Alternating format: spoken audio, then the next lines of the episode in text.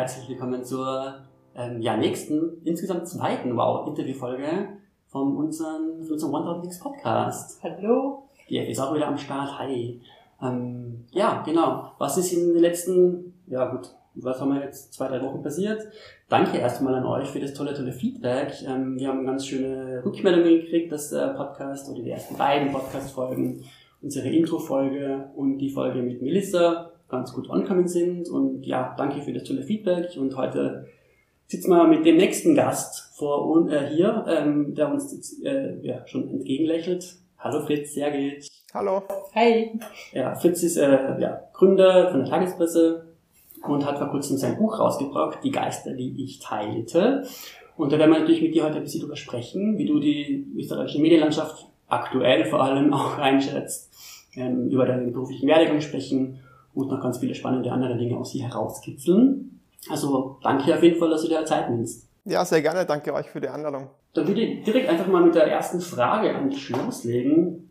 Für alle, die uns zuhören, wir nehmen die Folge am 18. Wie ist der 18. Ja, 18. Oktober auf und brandaktuell natürlich kam heute auch raus, dass ihr die Klage an den ÖVP-Politiker, muss ich den richtigen Namen lesen, Andreas Hanger zurückgezogen habt.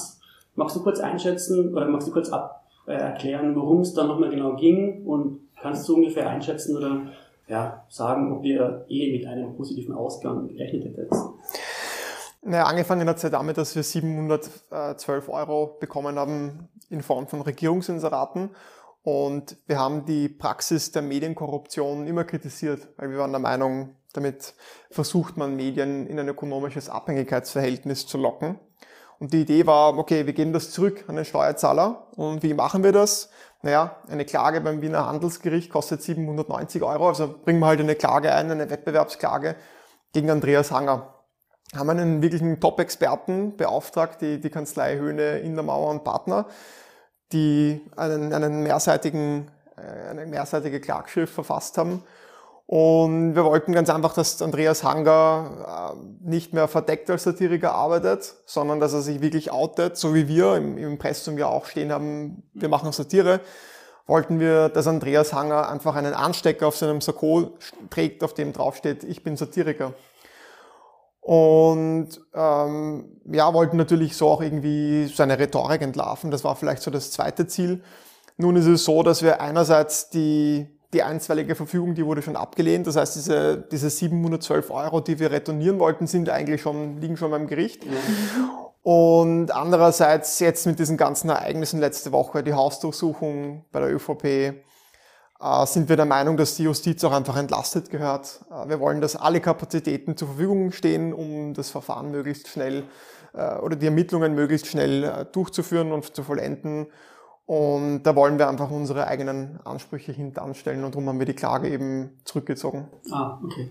Dann Dankeschön für, für das Retournieren unserer Steuergelder. ähm, du hast es ja schon angesprochen, es ist immens viel passiert. Wir hatten eine Bundeskanzler Rochade, ähm, Sebastian Kurz ist zurückgetreten, wir haben den Neo-Bundeskanzler Schallenberg. Ähm, mit der ganzen Affäre sind ja auch ähm, Ö24, die Ö24-Brüder ähm, Wolfgang und Helmut Fellner ins Kreuzfeuer geraten. Es geht natürlich nach der Unschuldsvermutung, aber es geht um Bestechung, Bestech, Bestech, ja, Bestechlichkeit und Untreue. Und nachdem die Medienlandschaft also momentan... Sehr viel, ja. ja, ist, wie gesagt, es gilt die Unschutzvermutung und es gilt, gilt aber auch die, ähm, der Unmut über das, was passiert ist. Ähm, und in diesem ganzen Kontext ist ja die österreichische Medienlandschaft ein bisschen ähm, in eine schwierige Situation geraten, zumindest in einen kritischen Kontext. Wie siehst du momentan die Lage der Medien in Österreich? Hm, wir haben ja schon seit Jahren eine völlig paradoxe Situation. Ähm, die Journalisten und Medien bezeichnen sich immer gerne als diese vierte Säule im Staat. Und wenn man jetzt aber einen Baumeister fragt, ähm, wie viel wert ist eine Säule, die nicht selber stehen kann, sondern die die anderen Säulen braucht, um nicht umzufallen, wird der Baumeister sagen, das ist ein Konstruktionsfehler. Aber genauso haben wir unseren Mediensektor organisiert. Die vierte Säule, der Journalismus, ist seit Jahren abhängig von der Regierung, von der Exekutive, in Form von Förderungen und in Form von Inseraten. Und jetzt will ich nicht in den Raum stellen, dass alle Medien käuflich sind. Also ich glaube, viele Medien machen einen sehr guten Job, aber das Problem ist, für mich nicht nur die Käuflichkeit, sondern das Problem ist, was machen wir, wenn mal so jemand wie der Orban bei uns an die Macht kommt? Und das ist nicht unwahrscheinlich. Der Strache war 2016 schon Nummer eins in den Umfragen. Und wenn jemand wirklich glaubt, dass der Strache weiterhin einen Falter gefördert hätte, einen Standard gefördert hätte, also der ist ja, dem ist nicht mehr zu helfen. Drum bin ich der Meinung, wir haben ein echtes Problem, weil unsere Medien einfach nicht, äh, einfach unfähig sind, sich gegen jemanden wie Orban zu wehren, weil sie sich einfach völlig sehenden Auges in dieses Abhängigkeitsverhältnis begeben haben.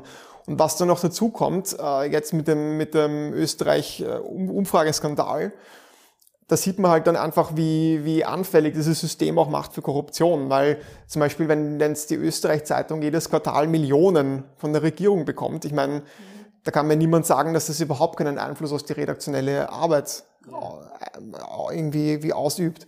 Also ich finde, in Österreich liegt einiges im Argen und, und ich weiß schon, die Medien sagen dann immer so, naja, aber Österreich ist so klein, wir können uns nicht finanzieren, aber ich meine, es können sich genug Leute selber finanzieren. Also zum Beispiel die Presse hat schon 30, 40.000 Digitalabonnenten, mhm. kleine Zeitung auch, wir, wir auch, obwohl wir nochmal von der Dimension natürlich wesentlich kleiner sind. Aber es, es geht schon irgendwie. Ja. Man muss einfach nur irgendwie den Schritt setzen und, und sagen, so, keine, keine Inserate mehr oder, oder zumindest weniger. Ist das dann dein Lösungsvorschlag oder? Mein Lösungsvorschlag ist, dass man generell einfach Inseratvergabe unter extrem äh, strengen Voraussetzungen nur mehr erlaubt. Also wenn jetzt ein Ministerium inseriert, dann muss es einfach klar sein, warum passiert das? Was, was, was ist da das legitime Informationsinteresse? In Deutschland wird pro Einwohner zehnmal weniger inseriert als in Österreich. Und ich kann mir jetzt nicht vorstellen, dass bei uns der Informationsbedarf zehnmal höher ist. Also da ist wirklich ein System entstanden und da muss man auch ehrlicherweise sagen, das hat ja auch nicht die ÖVP erfunden, das hat ja damals der Bundeskanzler Feimann wirklich entwickelt und, und unter Kurz wurde es dann perfektioniert. Aber der hat das einfach schon verstanden, dass man einfach Inserate locker machen kann und dann einfach gute Berichterstattung in den Boulevardmedien bekommt. Und ja, das ist einfach äh, eine, eine, eine, das, das ist seit Jahren bekannt, ja, das weiß jeder. Und jetzt aber mit den Chatnachrichten kann man es zum ersten Mal wahrscheinlich auch juristisch vor Gericht nachweisen, wenn, wenn es denn zu einer Anklage kommt, muss man dazu sagen. Aber, aber ich bin schon sehr gespannt, wie das dann weitergehen wird. Es ist ja auch offengelegt, ähm, wie viel Förderung die Medien bekommen. Ähm, nur jetzt als Relation betrachtet, weißt du, bei Ö24 weiß man, dass es im Millionenbereich ist. Jetzt äh, habe ich die Zahl nicht im Kopf. Weißt du ungefähr so Referenzwert? Wo ist Ö24, wo Standard, wo Presse? Also es, die genauen Zahlen habe ich nicht im Kopf, aber ich weiß zum Beispiel, dass ähm, fast jedes Medium einen eigenen Sender mittlerweile betreibt oder Videoprojekte macht. Die werden extrem hoch gefördert. Mhm. Dann gibt es auch eine auch eine Förderung für ähm, für die gedruckten Zeitungen. Also da wird immens viel Geld ausgeschüttet und da ist eben für mich, wie gesagt, das Problem, dass die Medien sich angreifbar machen gegenüber Autokraten. Also zum Beispiel in Ungarn existieren nur mehr die Online-Medien, die sich selber finanzieren können. Und da sieht man dann, da kann der Orban dann auch nichts mehr machen. Mhm. Und darum, darum fände ich es so wichtig, dass, dass sich Medien irgendwie lernen, selbst zu finanzieren und sich nicht mehr von, von der Regierung abhängig machen. Du, ich finde diese ganzen aktuellen Beispiele, diese endlosen Beispiele, ähm, ja, zeigen die Korruption und Manipulation der österreichischen Medien und auch auf Social Media ganz gut ab, was da passiert. Jetzt hast du ja dein Buch rausgebracht, ähm, Die Geister, die ich teilte. Übrigens sehr treffend guter Titel. ähm, und da rechnest du ja sehr radikal, meiner Meinung nach, mit Facebook ab und Co.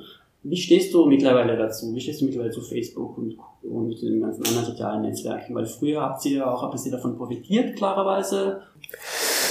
Also ich, ich hasse Facebook jetzt nicht. Wir sind ja selber über Facebook groß geworden. Ähm, was ich sehe, ist, dass die im Wesentlichen machen können, was sie wollen, ohne dass wir oder unsere Regierungen und die EU, ähm, die irgendeine Handhabe im Moment hat, gewisse Probleme anzugehen. Was sind die Probleme, die soziale Medien auslösen? Ähm, stellen Sie sich, stellen Sie sich vor, jetzt war ich schon fast per Sie mit euch, um Gottes Willen. Cut, cut, cut. Stellt euch vor, ein, ein, ein mittelalterliches Reich und die Burgen kommunizieren untereinander mit, mit berittenen Boten. Und diese Boten, die die Nachrichten übermitteln, die suchen Nachrichten aus nach dem Gesichtspunkt der größtmöglichen Emotionalisierung. Also die nehmen am liebsten mit Sachen, die Angst machen, Sachen, die uns polarisieren, Sachen, die uns wütend machen. Und ob es jetzt Fake News ist oder nicht, ist denen wurscht. Na, was passiert mit diesem Königreich? Das wird irgendwann einmal untergehen. Aber das ist genau das, was soziale Medien machen. Also soziale Medien sind profitorientierte Unternehmen, was jetzt per se noch nichts Außergewöhnliches ist, das ist einfach so. Und die wollen uns einfach möglichst lang an die Bildschirme fesseln, weil sie dann mehr Werbung verkaufen. Und dementsprechend programmieren sie auch ihre Newsfeed-Algorithmen dann so, dass wir möglichst viel unterhaltsamen Content dort sehen. Und das führt eben zu diesen genannten Problemen. Das führt dazu, dass wir sehr oft Fake News sehen, dass wir sehr oft Inhalte sehen, die uns Angst machen. Polarisierende Inhalte funktionieren besonders gut. Das ist auch was, was mir sehr viel Angst gemacht hat, wie ich das auch fürs Buch recherchiert habe. Also wir sehen so eine ganze Reihe von Problemen, die durch soziale Medien entstehen und das wird einfach von Autokraten mittlerweile missbraucht. Also zum Beispiel Donald Trump hat ja selber gesagt, ohne Twitter würde er nicht existieren, mhm. weil Twitter eben wie gemacht dafür war, so eine polarisierende Persönlichkeit wie Donald Trump einfach sehr, sehr bekannt zu machen und zu sehr hoher Verbreitung zu verhelfen. Und das sind eben die Punkte, die ich an sozialen Medien sehr kritisch finde, sehr kritisch sehe. Ja, man sieht es auch an anderer Stelle, zum Beispiel Russland ist also das beste Beispiel, wo ähm, wirklich die News ja bis nach Österreich kommen und man halt ähm, sehr gezielt aussucht, welche News es halt bis nach Europa schaffen. Das ist also ganz schräg drüben. Genau, also die Russen haben das, äh, die Russen haben schon während dem arabischen Frühling verstanden, dass man soziale Medien nutzen kann, um ein Protestpotenzial in einem anderen Land quasi für seine eigenen Zwecke einzuspannen. Und die haben dann eben begonnen, so einen riesigen Medienapparat rund um Russia Today aufzubauen. Und das, die, die, die wurden jetzt letztens auf YouTube gesperrt. Auf YouTube hatten sie mehr, mehr Views als, äh, als vergleichbare deutschsprachige, als glaube ich der ZDF-Kanal zum Beispiel. Also die waren wirklich riesig. Und die wirken auch nach außen hin wie eine ganz normale Nachrichtenseite aber die wagen sich dann nur aus der Deckung, wenn es wirklich um russische Interessen geht. Also zum Beispiel der, der Giftanschlag auf Nawalny, der wurde dann auf Russia Today umgedeutet zu einer Erkrankung und Ärzte, irgendwelche Ärzte haben gesagt, das kann kein Giftanschlag gewesen sein. Also wenn es dann um russische Kerninteressen geht, dann, dann wird aus diesem Russia Today, aus diesem harmlosen, scheinbar harmlosen Medium dann plötzlich dieses Propagandainstrument. Und das wissen die einfach sehr geschickt einzusetzen. Also da sind sie uns was diese Form der, der hybriden Kriegsführung betrifft. Und das ist meiner Meinung nach eine Form der hybriden Kriegsführung. Das sind nicht meine Worte, das sagt sogar die Russia Today, äh, die, die Chefredakteurin von Russia Today, die, die Margarita Simonian, sagt selber, das ist eine Waffe. Wir, wir, wir schmieden diese Waffe, man schmiedet ja die Waffe auch nicht erst im Krieg, sondern schon vor dem Krieg. Das, ist, das sind ihre Worte. Das, das kann man so im Internet recherchieren. Ähm, nachdem wir jetzt über die sozialen Medien so negativ gesprochen haben, jetzt ähm, eine ganz konkrete Frage von einer Redaktion ähm, an die andere. Wie schafft ihr es, Leser, Leserinnen zu bekommen, ohne selbst in die Kerbe hineinzuschlagen? Mhm. Mm, naja, prinzipiell glaube ich, dass wir natürlich schon auch von den sozialen Medien sehr profitieren. Also äh, es funktionieren ja nicht nur wütend machende Inhalte sehr gut, sondern halt auch Humor. Humor hat immer schon in diesen Algorithmen gut funktioniert.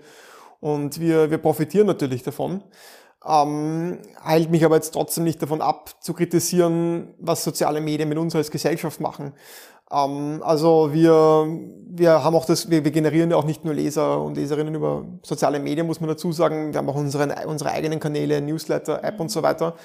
Aber natürlich sind wir auch wir über soziale Medien groß geworden und, und wir konnten auch am Anfang deswegen so regelrecht explosiv wachsen, weil die Leute äh, Fake News auf Facebook noch nicht gekannt haben. Also im Jahr 2013 sind wir gestartet und da hat halt für die User, äh, die, die konnten halt nicht unterscheiden, wenn jetzt gestanden ist die Tagespresse und seriöses Logo, seriöse Aufmachung und das ist einfach in deinem Newsfeed aufgetaucht, dann hast du es halt auch einfach geglaubt. Und ich bin ja auch so überhaupt auf die Tagespresse gekommen, indem ich auf einen Artikel über den Postillon reingefallen bin. Also das muss man schon noch ganz ehrlich sagen, dass natürlich auch wir sehr, sehr von diesen Mechanismen profitiert haben und wahrscheinlich auch immer noch zu einem Teil profitieren.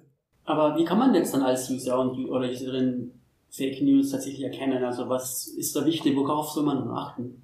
Mhm. Hm, naja, ich würde ganz wesentlich einfach darauf, auf, auf die Quelle achten. Ähm, und wobei das auch mittlerweile immer schwieriger wird. Ich meine, wenn man jetzt zum Beispiel Servus TV auftritt, ja, auf Servus TV werden ja auch die krudesten Unwahrheiten mittlerweile verbreitet, muss man ehrlicherweise sagen. Also es wird immer schwieriger, das, das zu hinterfragen. Und ähm, User sollten sich halt klar sein, das Facebook auf sozialen Medien schaut halt zum Beispiel ein, ein, ein Klimagegner, ein Klimawandelleugner, Lobbyist oder Lobbyist von irgendwelchen Ölfirmen, schaut auf Facebook genau gleich aus wie ein Klimaforscher, der den Nobelpreis gewonnen hat. Also es ist halt auf sozialen Medien echt schwierig zu unterscheiden, was ist seriös, was ist nicht seriös. Und wir müssen einfach uns klar machen, äh, oder wir müssen einfach sowas wie Quellenkritik irgendwie auch unterrichten, vielleicht sogar an Schulen, dass das halt Schüler, Schülerinnen lernen zu unterscheiden. Okay, kann ich jetzt einem, einem irgendeinem WordPress-Blog genauso vertrauen wie einem seriösen Medium mit 200 Mitarbeiterinnen und Mitarbeitern? Also, das sind halt so Dinge, für die müsste man, finde ich, schon sehr früh irgendwie in der Schule vielleicht unterrichten. Wobei ich auch ganz ehrlich sagen muss, um die Jungen mache ich mir weniger Sorgen. Also wenn ich jetzt zum Beispiel Fake News auf Facebook sehe, dann ist das quasi eher eine Nachricht, die quasi von meinem Urgroßonkel geteilt wurde. Also das sind halt eher dann auch ältere Leute, die, glaube ich, eher darauf reinfallen. Ich, bei Jüngeren, die sind eh auch, glaube ich, sehr kritisch. Also um die mache ich mir weniger Sorgen. Aber habt ihr das eigentlich gehabt? Also jetzt ganz allgemeine Frage, so dieses, diese Meinungskritik in der Schule? Ich kann mich erinnern, wir hatten das zum Beispiel Nein, Nein gar nicht. Nein, haben wir auch nicht gehabt. Nein. Aber es war, es war bei uns nicht so ein Thema, weil also ähm, also ich war so, wie ich in der Schule war, da war, da war gerade MySpace so groß im Kommen, Facebook ist, gerade erst im Stehen, da hat man noch gar nicht über Fake News im Internet wirklich nachdenken müssen, weil es einfach diese, diese Multiplier nicht gegeben hat. Also diese Newsfeeds sind der irrsinnige Multiplier, da, da haust du eine Fake News Meldung rein und das erreicht in kürzester Zeit potenziell Millionen Menschen. Ja. Und das gab es ja in den 2000er Jahren noch gar, noch gar nicht. Also bei uns, in, also wie das heute ist, bei meiner Buchpräsentation für das äh, Die Geister, die ich teilte Buch zum Beispiel, war jetzt eine Schulklasse tatsächlich und eine, eine Lehrerin, die, die das halt sehr wichtig fand, dass man sich mit diesem Thema beschäftigt. Also ich glaube, unter jüngeren Leuten ist es prinzipiell schon äh, ein großes Thema und die sind sich auch bewusst, dass, dass es nicht, nicht alles, was im Internet steht, stimmt.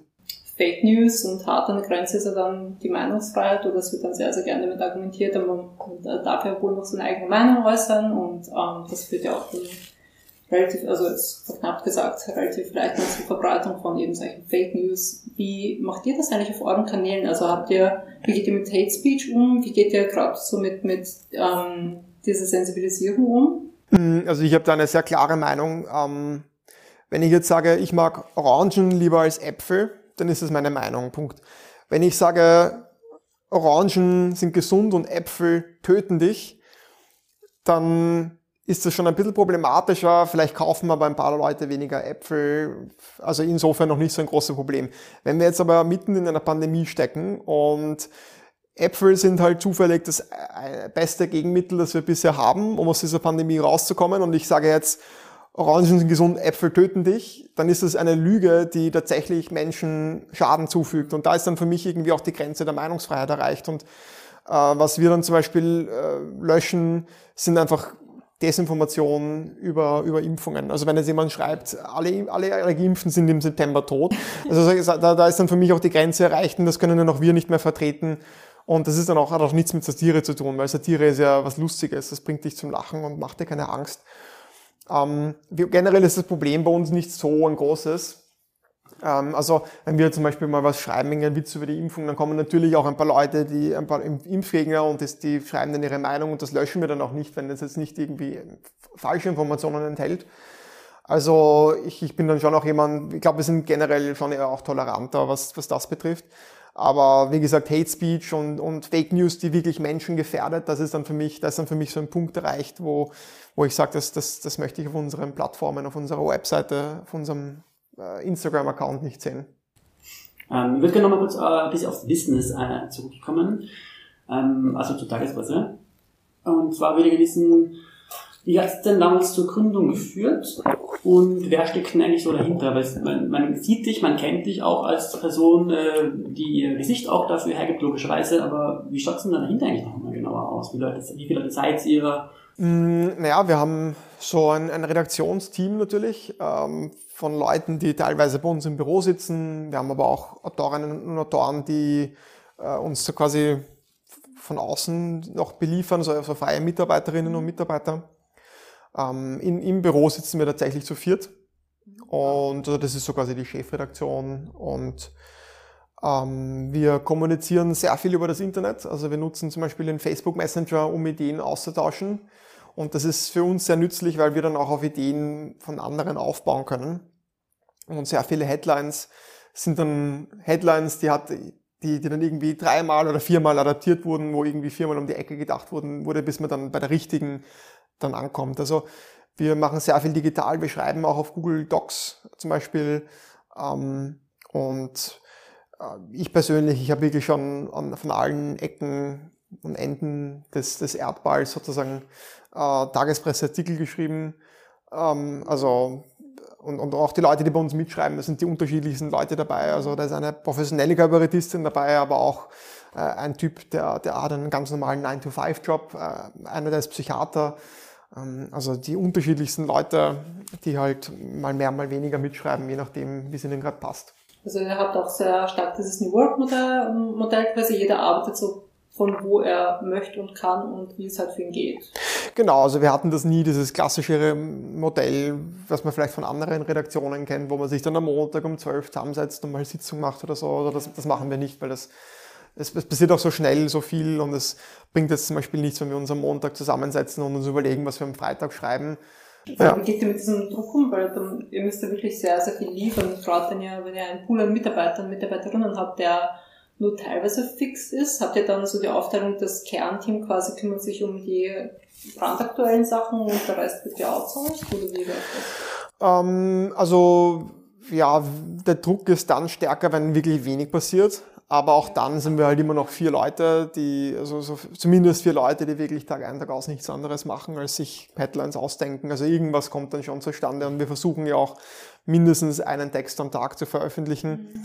Schreiben auch gerne über zeitlosere Sachen. Also wenn einmal weniger passiert, dann, dann versuchen wir mehr so ins Zeitlosere zu gehen. Aber wenn wirklich, wenn, wenn, wenn jetzt wirklich sehr viel sehr schnell passiert, so wie jetzt in den letzten paar Tagen, ähm, die ÖVP-Hausdurchsuchung zum Beispiel, mhm.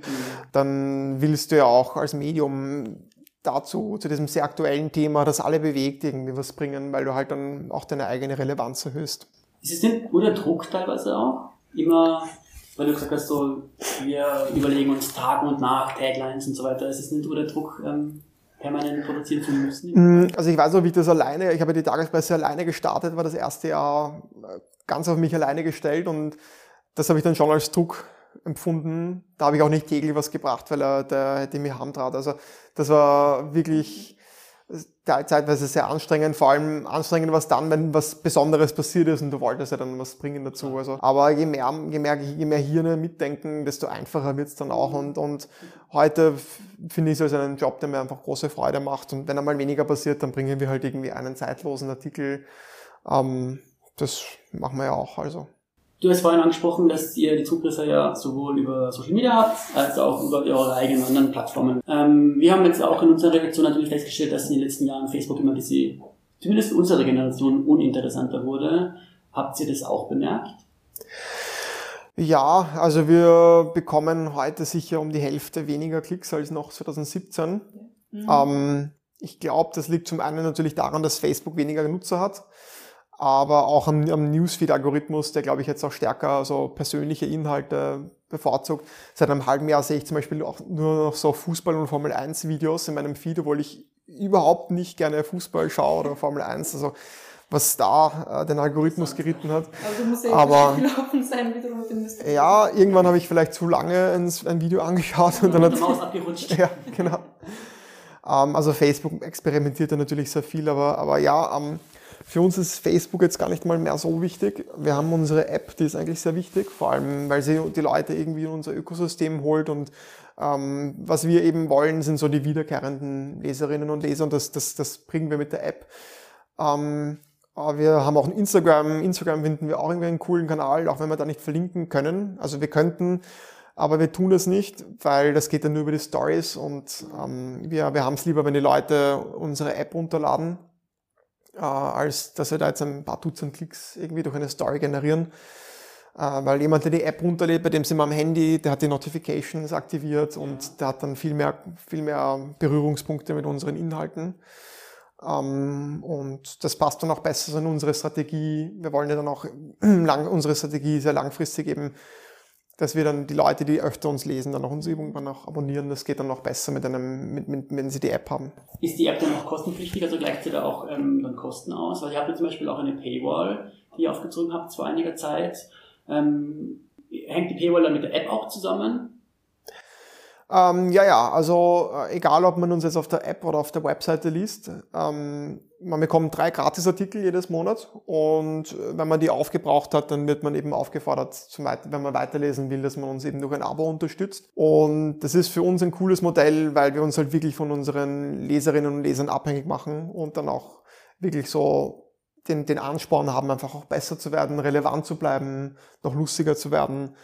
Und äh, das ist eben jetzt generell auch nicht nur für uns, sondern für alle Medien gesprochen, einfach ein wirklich cooles Modell zur Finanzierung, weil einfach die, die ökonomischen Anreize total äh, kohärent irgendwie sind von vorn bis hinten. Also du hast irgendwie den Anreiz, dass du besser schreibst und, und bessere Artikel machst und kriegst dann auch so äh, mehr Abonnentinnen und Abonnenten. Das ist ein Modell, das heißt Metered Paywall und das hat auch die, also das hat die New York Times eigentlich entwickelt. Und für die New York Times ist das einfach ein, ein super Modell. Mhm. Wie, wie habt ihr es auf euch umgelagert? Also ihr seid ja einer der wenigen, die wirklich so super erfolgreich und relativ früh, glaube ich, auch eine Paywall aufgebaut haben. Habt ihr das auch gleichzeitig mit der App gelauncht oder kam die, die App später? Und also was waren so die Herausforderungen, auf die ihr gestoßen seid?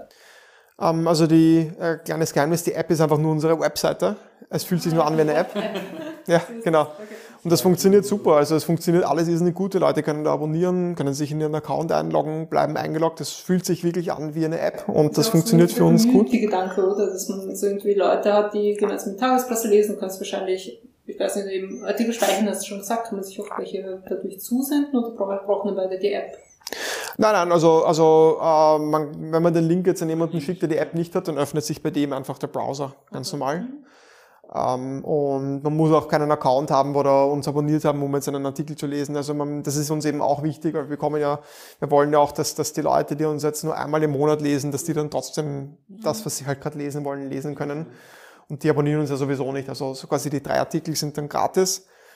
Und, und, und das ist halt eben ein Modell, mit dem halt dann wirklich die Leute, die uns gern lesen, eben dann auch quasi denen dann auch, äh, dass die halt auch auffordert, dass sie uns dann auch entsprechend unterstützen, weil wir haben ja auch dann, also wir haben ja doch auch ein paar Mitarbeiterinnen und Mitarbeiter mittlerweile und haben das Büro und so weiter und ich denke, das ist dann auch im Interesse der, unserer Leserschaft, dass wir dann irgendwie uns damit auch verbessern mit, mit, mit der Unterstützung, die wir kriegen.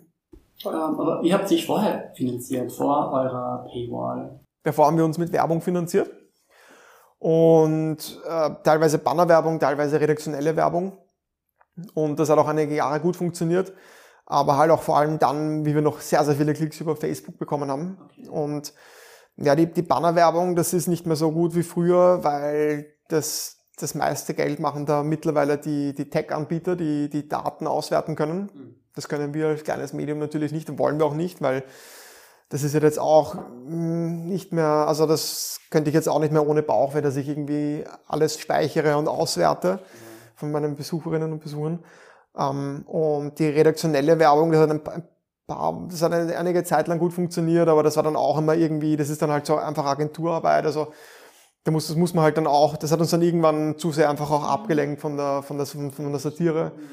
Und drum haben wir das dann irgendwann noch eingestellt und machen jetzt nur noch Satire. Wie viele Abonnenten, Abonnenten habt ihr derzeit?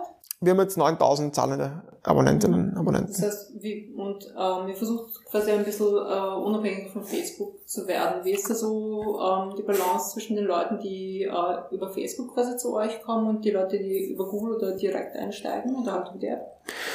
Ich würde schätzen, 20 bis 30 Prozent unserer Besucher kommen über Facebook mhm. und über die App kommen, glaube ich, so 40 Prozent circa. Also die App ist für uns tatsächlich mittlerweile wichtiger. Wir haben jetzt auch einen Newsletter, den haben jetzt auch schon ein paar tausend Leute abonniert. Ähm, da bekommt man einfach täglich um 17 Uhr die Artikel des Tages zugeschickt, äh, also den Link zum Artikel. Mhm. Und lesen kann man das dann auf der Webseite. Ähm, und wie gesagt, Instagram ist halt auch ein wichtiger Driver für uns, um die, die App-Downloads zu generieren. Und da kriegen wir dann so, so vielleicht 10, 20 Installs pro Tag und über die Jahre läppert sich das dann. Also ich glaube, die App haben mittlerweile 20, 30.000 Leute, glaube ich. Ich glaube sogar mehr. Ich glaube, ich glaube über 30.000 sind schon.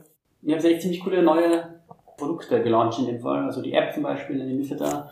Was gibt's noch Neues oder was habt ihr noch Neues in der Pipeline? Habt ihr zum Beispiel auch eine Expansion geplant? Oder? Ähm, also ich würde mir wünschen, dass wir aktionistischer werden, dass wir eben sowas wie die Hangerklage oder, oder die, die Stronach-Fake-Kampagne, die wir gemacht haben. Ja, also wollen wir, das wollen wir öfter machen, weil ähm, ich habe ein bisschen umgedacht, so was auch unsere Rolle betrifft. Ich bin der Meinung, unsere Aufgabe in der Gesellschaft Und auch der Grund, warum oder was uns relevant macht, ist einfach unsere Art und Weise, wie wir Witze erzählen. Und das ist, finde ich, unsere Aufgabe. Ich finde, wir müssen einen guten Witz erzählen über den Alltag, über, über das tägliche Leben, was uns halt so bewegt. Und ein Witz kann ja alles in Wirklichkeit sein. Ein Witz kann sein ein Tagespresseartikel, ein Witz kann was sein, eine Geschichte, die ich am Abend äh, beim Bier meinem Kumpel erzähle. Ein Witz kann auch halt eine Klage sein, wie am Beispiel Hanger, oder einfach mal eine Fake-Kampagnen-Webseite, mit der man dann die Medien reinlegt. Also Witz kann wirklich vieles sein und da würden wir auch gerne noch ein bisschen mehr experimentieren, was ein Witz halt noch alles sein kann. Ich finde, das ist ganz witzig. Und das, wir haben auch gute Erfahrungen damit gemacht. Also die, die mit der Hangerklage haben wir, glaube ich, ähm, viel Aufmerksam, Aufmerksamkeit lenken können auf das Thema Medienkorruption und auch auf die Art und Weise, auf die destruktive Kampagne von Andreas Hanger. Und ich glaube, dass wir da irgendwie auch einen Hebel haben, wie man einfach auch im Gespräch ein bisschen bleiben und ähm, wie man einfach, ja, quasi unserer Rolle in der Gesellschaft gerecht werden, finde ich. Dann ähm, lade ich mal die letzte Frage ein, weil es bei 1000 Things es irgendwie schon ein paar tausend Sachen gibt, äh, die man in Wien und Österreich so machen kann. Stellen wir die Frage immer wieder, uns, um auch unseren Horizont ein bisschen zu erweitern und weil wir auch neugierig sind.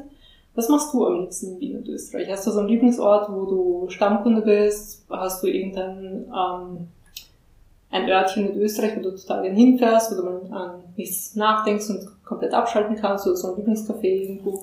Also ich setze mich am liebsten in die Schnellbahn nach Gumpolskirchen.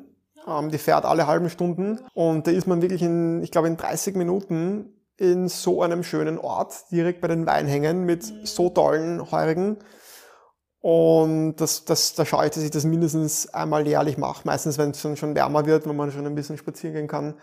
Das ist, finde ich, generell das Tolle an Wien, dass du wirklich alles irgendwie, dass alles irgendwie nur so eine halbe Stunde mit den Öffis entfernt ist. Das kennt man auch so aus anderen Städten nicht. Also zum Beispiel in Berlin, wenn du dich da mit irgendjemandem auf ein Bier treffen willst, dann fährst du 50 Minuten irgendwie auf die andere Seite der Stadt oder so. Also das ist schon einzigartig in Wien. Wien ist halt äh, irgendwie eine Weltstadt, aber gleichzeitig auch irgendwie von der Dimension her wirklich überschaubar und angenehm und hat dann auch so viel zu bieten. Also das ist schon eine einzigartige Kombi. Generell, was ich auch sehr gerne mache, das mache ich aber am liebsten im Winter, weil im Winter ist dort fast niemand, ist äh, mit dem Fahrrad an die Spitze der Donauinsel zu fahren. Ah. Nämlich an die Spitze, die beim Flughafen ist. Mhm. Ähm, das ist dort irrsinnig schön, da fährst du so durch die durch, durch so ein richtig schönes Augengebiet. Ja. Ähm, und im Winter ist es total verschlafen und ich mache es meistens an einem Wochentag, weil dann ist dort wirklich niemand. Ja, und Kumpelskirchen kann ich sehr nachempfinden sehr gut dabei. Ja. Hey, Fritz, danke für deine Zeit, dein Gespräch. Vielen, vielen Dank. Ähm, danke euch für die Einladung. Ja, voll gern. Ähm, ja, abschließende Worte von uns natürlich noch. Ähm, ihr könnt uns überall folgen auf, äh, auf unseren sozialen Netzwerken, aber vor allem folgt unserem Podcast, nämlich auf äh, Spotify, auf Amazon Music, auf iTunes. Jetzt kommen die ganzen Geister, die wir gerade haben. Ähm, ja, äh, und so weiter und so weiter. Äh, folgt uns auch auf Social Media. Ähm, oder auf unserer Website, ne? Ja, oder auf unserer Website. business.oderdienst.at. Da gibt es auch das äh, Interview, das ihr jetzt hoffentlich alle gehört habt, bis zum Ende, ähm, auch abgetippt in ein bisschen kürzerer Form, damit ihr nicht zu lang zugelesen habt. Und ja, wie viel magst du noch was sagen am Ende? Nein, ich finde, du machst das wunderschön. ich so ganz super. ähm, okay, alles klar. Danke euch beiden und äh, euch fürs Zuhören wieder. Danke. Danke ciao. ciao.